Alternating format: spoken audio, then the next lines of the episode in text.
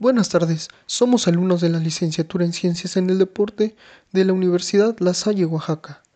En esta ocasión, los anfitriones son Guillermo Miguel Fuentes González, Jesús Ariel García Diego, Marco Demian Ambrosio Santiago y Abdiel Jiménez Reyes, de los cuales vamos a tratar el tema del test de las pruebas físicas, del libro Evaluación de las capacidades físicas.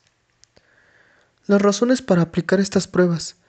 Entre las razones que explican la necesidad de aplicar estas pruebas destacan el conocer las condiciones físicas de los alumnos o el atleta, permitir que el alumno o el atleta conozca sus posibilidades y sus limitaciones, crear, estimular y mantener motivación a los alumnos, permitir la planificación del trabajo de forma fiable, orientar la práctica deportiva y analizar la eficacia de los programas desarrollados, saber qué áreas del programa necesitan ser mejoradas, crear hábitos de la vida saludable de los alumnos, dotar del alumno una autonomía, permitir agrupar a los alumnos por niveles.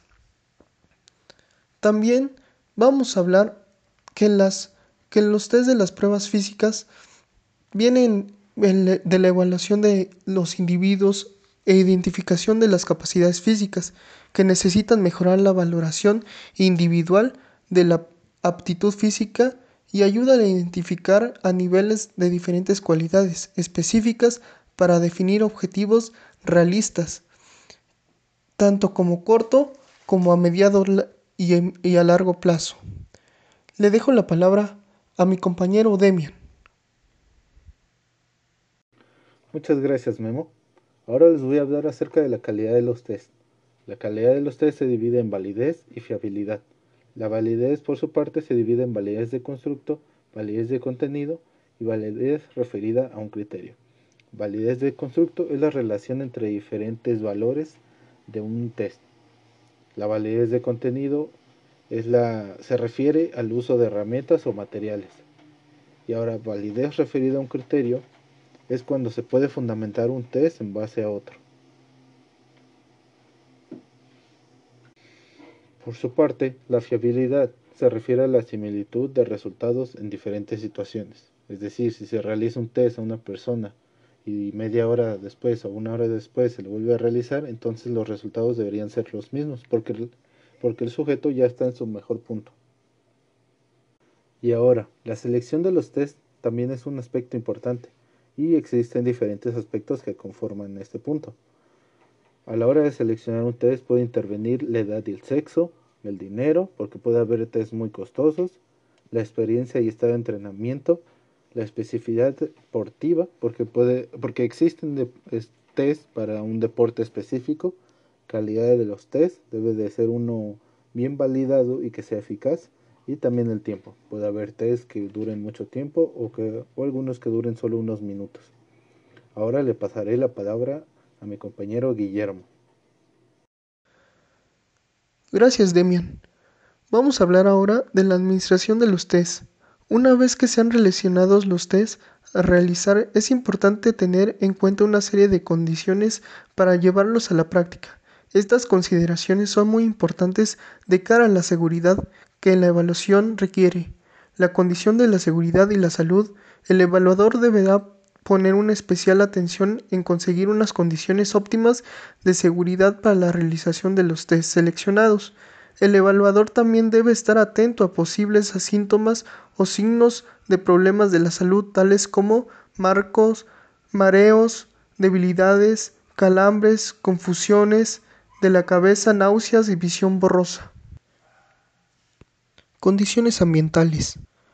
Antes de, administrar un test de evaluador, debe considerar las condiciones ambientales hasta el punto que si las considera peligrosas para la salud del evaluador debe suspenderse la realización del mismo. Especial atención se debe tener la temperatura ambiental, la combinación de una temperatura adecuada.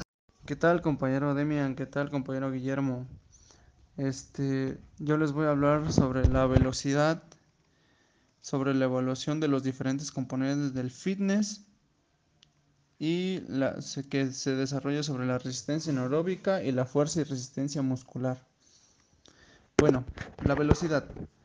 Es la capacidad que tiene el sistema nervioso de mandar impulsos a las distintas partes del cuerpo para efectuar acciones motrices en menor tiempo posible, o la capacidad de reaccionar o realizar acciones motrices en el menor tiempo posible, a un ritmo de ejecución máximo y durante un periodo breve.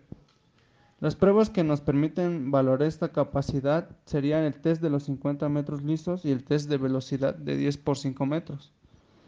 Bueno, la resistencia aeróbica es la capacidad. La capacidad aeróbica ha sido el componente más importante de la capacidad física. La evaluación de dicha capacidad debe incluir una valoración de la capacidad cardiorrespiratoria. Incluye pruebas de laboratorio y de campo para la valoración del consumo de oxígeno máximo. Se divide en pruebas directas y pruebas indirectas. Para la valoración de pruebas aeróbicas se han ideado multitud de pruebas y a cada una de ellas sigue un protocolo diferente de administración de carga de trabajo. En una prueba de esfuerzo progresivo de carácter máximo, el evaluador finaliza este tipo de pruebas con las más válidas, puesto que se mide directamente el oxígeno que el evaluado es capaz de extraer de la atmósfera cuando se ejercita a intensidades máximas. Fuerza y resistencia muscular. La fuerza y resistencia muscular son específicas del grupo muscular, del tipo de contracción muscular, de la velocidad de contracción y del ángulo.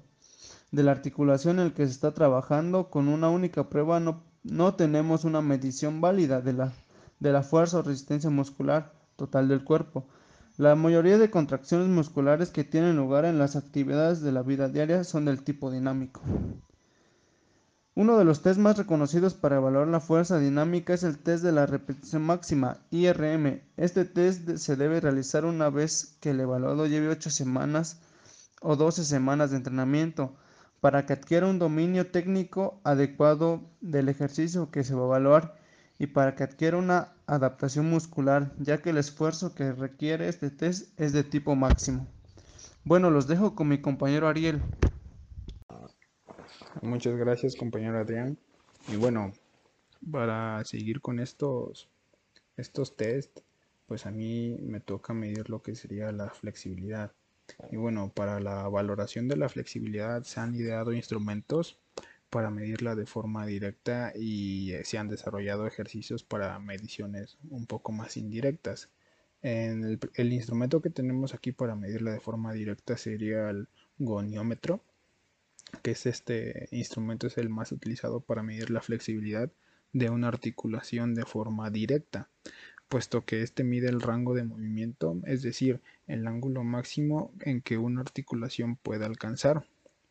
Y bueno, el goniómetro es similar a un medidor de ángulo con dos ramas móviles, más o menos es como este es un círculo donde tiene los vaya el ángulo, las mediciones de los ángulos y unidos a este círculo son como dos reglas, las que tiene que también se, pueden flexionar para medir vaya la flexión de la articulación. Y bueno, este es como para medirlo de forma más directa. Lo que tenemos es el, el goniómetro. Y ya para medirlo de forma indirecta, pues son las pruebas de campo. Que prácticamente estas como que se van a encargar de, de eh, como son indirectos pues nada más como que se puede ver la flexibilidad que uno tiene acorde a los ejercicios que hagamos ya sea flexiones de piernas este tocar con el con las palmas el suelo así de una forma en que nuestras piernas estén derechas. Y más o menos damos una idea de cómo van a ser las mediciones indirectas de lo que sería la la, este, la flexibilidad. Y también tenemos eh, como tema siguiente la composición corporal. La composición corporal se va a medir eh, acorde al índice de masa corporal. Y bueno, de acuerdo a los, a los diferentes estudios que se han realizado, que es el, la SEEDO, eh, propone una clasificación de sobrepeso y obesidad y pone como parámetro de, un, de una buena composición corporal eh, que es que el índice de masa corporal sea de 18.5 kilogramos por metro cuadrado. Y bueno, de acuerdo con estas con esta guía a seguir de la medición, pues tenemos en cuenta que 25 o 29.9 kilogramos por metro cuadrado del metro cuadrado por índice de masa corporal quiere decir que estamos en un sobrepeso y ya más que nada elevado este como 50 kilómetros por kilogramos perdón por metro cuadrado significa que ya estamos en una obesidad extrema entonces esas esos son las los factores que hay que determinar para medir el, el índice de masa corporal y tener una buena composición corporal. Y bueno, ya después de ahí nos vamos a medir este las pruebas de los test para medir el equilibrio. Y bueno, para medir el equilibrio también tenemos diferentes ejercicios que nos van a dar una idea de, de cuánto equilibrio tenemos o estamos manejando y de acuerdo también al equilibrio que se pretenda porque tenemos diversos diversos este pues factores ¿no? que medir con el equilibrio y bueno para medir el estático tenemos la prueba de flamenco que su objetivo pues es medir este, este equilibrio estático donde el que lo hace se coloca en posición erguida con un pie en el suelo y el otro apoyado sobre una tabla de 3 centímetros de ancho y a la señal el del que lo va a estar haciendo, pues el ejecutante tendrá que pasar el peso del cuerpo a la pierna elevada sobre la tabla, flexionando la pierna libre hasta poder ser agarrada por la mano del mismo lado. Y bueno, este test se basa en contabilizar el número de ensayos en que éste ha necesitado eh, para lograr mantener el equilibrio durante un minuto.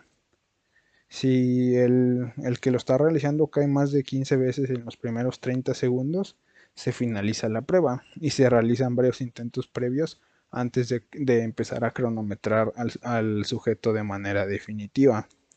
Y bueno, en la tabla de puntuación, pues tenemos que si lo hace este en un intento, la puntuación es 10. Si lo hace en dos intentos es 8. En tres intentos va a ser 6 la puntuación. En 4 a 14 ya son 4. Y de 15 en adelante pues se pone como 0.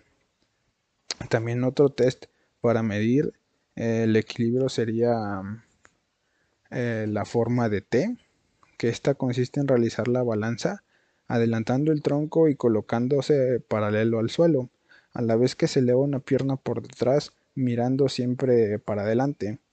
Y en este se trata de mantener la posición 10 segundos este, con los siguientes puntos, que si se mantiene, se debe mantener en 4 puntos. Si se duda ligeramente o se balancea, pues son 3 puntos. Si se pierde el equilibrio más de una vez, pues son 2 puntos. Y si no es capaz de mantenerlo en ningún momento, pues ya es un punto. Este ejercicio es un poco más complicado, ya que se tiene que estar de una manera, eh, pues vaya, el mismo ejercicio lo dice en forma de T. Y es eh, por lo mismo es un poquito más complicado. Eh, y bueno, ya para seguir, tenemos lo que sería la medición de la agilidad. En la medición de la agilidad tenemos el test de Illinois y en este en el cual necesitaremos 8 conos. Eh, y bueno, los 8 conos van a estar eh, posicionados de forma siguiente. Vamos a poner 4 conos en, una forma o figura de rectángulo separados 10 metros cada uno. Entonces, en medio de estos cuatro conos que pusimos en forma de cuadrado, vamos a tener los otros cuatro conos en medio, separados por tres o cuatro pasos de distancia. Y bueno, este, el recorrido consiste que saldremos desde el cono desde un cono eh, que están divididos en forma de cuadrado hacia el otro extremo, que sería el B. Y este mismo, después de recorrerlo, vamos a pasar a, a los conos que están en medio, pero nos vamos a regresar al que está primero, donde recién salimos. Y de aquí se van a, a estar haciendo movimientos en zigzag lo más rápido posible de donde empezamos hasta donde iniciamos y donde empezamos hasta cuando terminamos, perdón, y de donde terminamos hasta cuando iniciamos. Esto en forma de zigzag y nos vamos a, después de haber terminado los zigzag, nos vamos a ir en el otro extremo del cuadrado que formamos, pero ya sería del, del otro lado del cuadrado.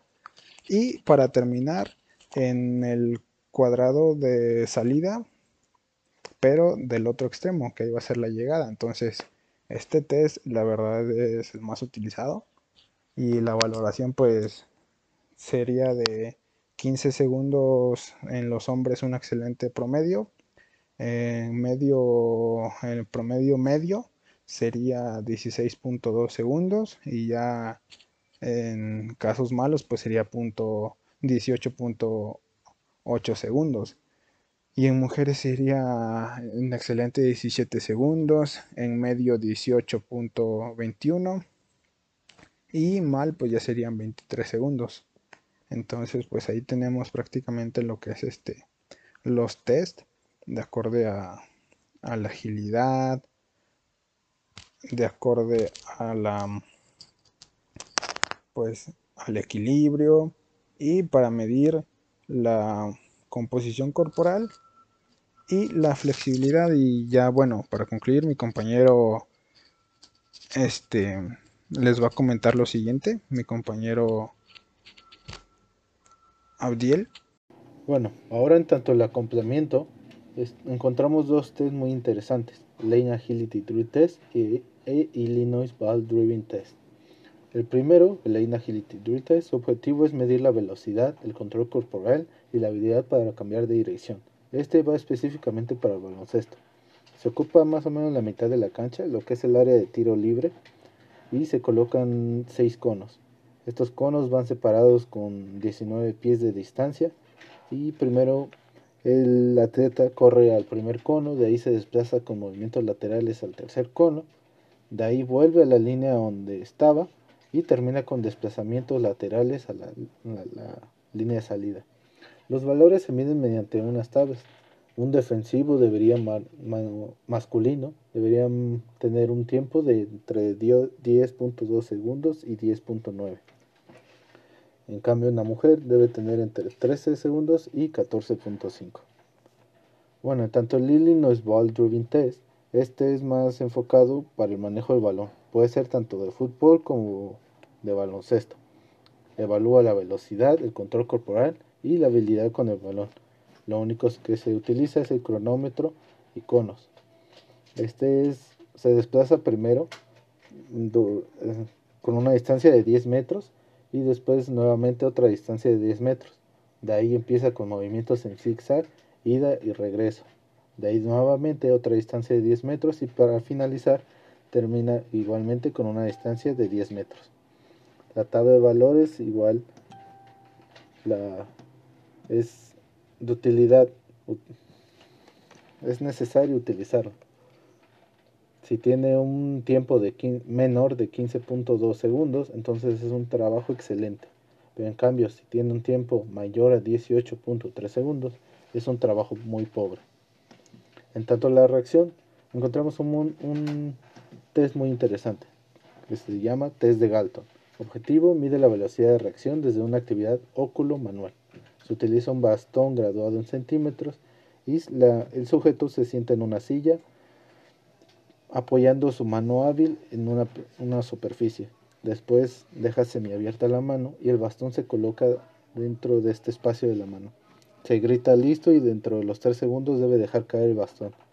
Se hacen dos ensayos y se toma la mejor distancia. Esta mejor distancia se toma desde el borde superior de la mano. Y bueno, para concluir, es muy importante los test porque nos pueden ayudar a valorar o a dividir a un, a un deportista. Es importante conocer, conocer todas las condiciones que se deben de establecer y también diferenciar de que hay unos que pueden ser válidos o no. La mayoría de la información fue sacada de la página El Libro y fue de evaluación de la capacidad física en Madrid, España, por Garachea N en 2012. Bueno, eso fue todo. Así que muchas gracias.